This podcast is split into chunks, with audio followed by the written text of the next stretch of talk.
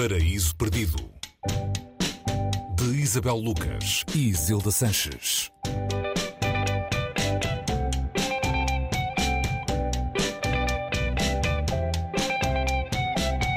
Olá, bem-vindos a mais um Paraíso Perdido. Hoje falamos do esplendor dos Brunoff de Isolde Williams, edição da Quetzal. Isolde Williams é francesa, de origem anglo-irlandesa, nasceu em 1968 e notabilizou-se como jornalista, mais recentemente também como escritora. Este esplendor dos Brunoff conta então a história da família Brunoff. Assim, de repente, o nome Brunoff pode até não ser muito familiar, pelo menos para nós portugueses, a menos que falemos do elefante Babar, uh, que foi criado por Jean de Brunoff nos anos 30 do século passado, mas este acaba por ser apenas um pequeno pormenor na, na história dos Brunoff, não é, Isabel? Olá. Sim, olá, Isil. É aquele detalhe, aquele detalhe que nos identifica, não é? Quem são estes Brunoff? E falamos do, do elefante Babar e toda a gente mais ou menos sabe do que é que se está Ficamos. a falar e diz, ah, são esses. Estamos Eh, sem, situados. sem alguma vez ter imaginado ou ter percebido que esta família poderia ter eh, uma história eh, que é tão, tão grande e onde o elefante babar é, é um fé importante, que criou o imaginário de, mais do que uma geração. É um pequeno pormenor, não é? Então, mas qual é que é então o fascínio destes Brunoff?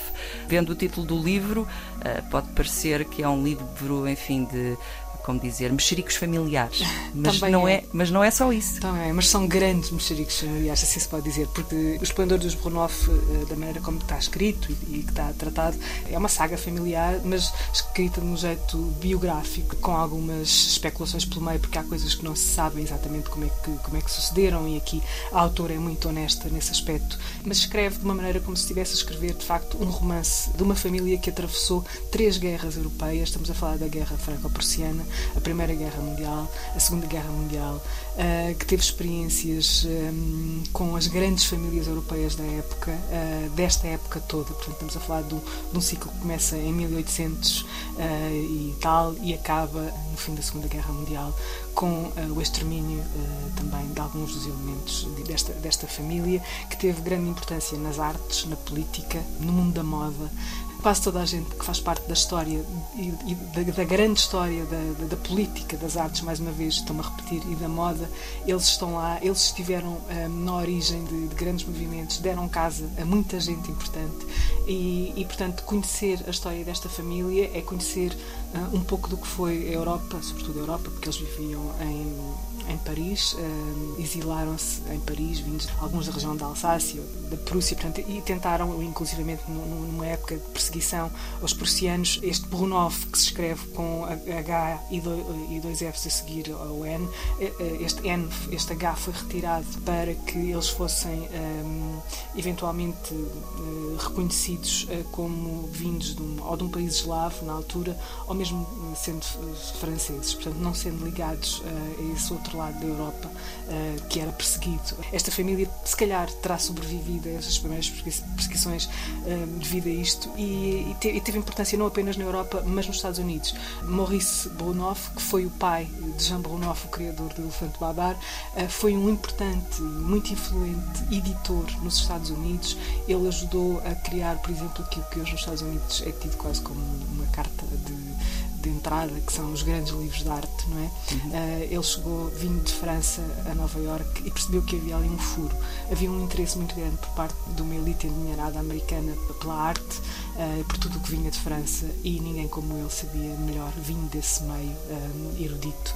Uh, ele não era um homem muito rico, mas a mulher com quem casou sim, e permitiu-lhe criar uma editora que o fez uh, ficar milionário nos Estados Unidos, conhecer uh, tudo o que havia de gente importante para conhecer ali naquele meio e depois ir à falência. Também é outra história muito comum na América, uh, que esta precariedade da riqueza também muitas vezes, é? E teve sempre que se reinventar. Isto enquanto do outro lado do mundo havia a mulher dele que estava a tomar conta de três filhos que um, se iam distinguir depois na, na história do, do, início do século XX. E é esta, esta família, uh, cujo nome se foi perdendo, não é? Que, que este livro da Isolde Williams, tu já aprendeste a do que eu, nos traz, ou seja, lemos e sabemos da história da história da Europa a partir deste núcleo familiar de uma maneira que é bastante lúdica É, não no sentido ligeiro, não, não há aqui ligeireza nenhuma. É um livro muito duro em muitos aspectos, porque estamos a falar de momentos de grande dramatismo eh, histórico. Uhum. E, e, e, portanto, este esplendor dos Brunov é um esplendor pouco leviano, se pode dizer.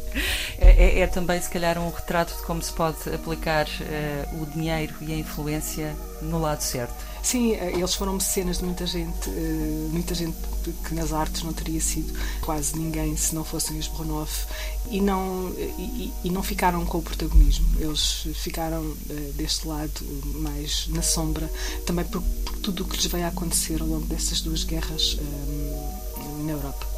Isabel, obrigada por mais esta sugestão no Paraíso Perdido, O Esplendor dos Brunov, de Isolt Williams, edição da Quetzal, com tradução de Telma Costa. Obrigada. Até para a semana. Até para a semana, Isilda. Obrigada.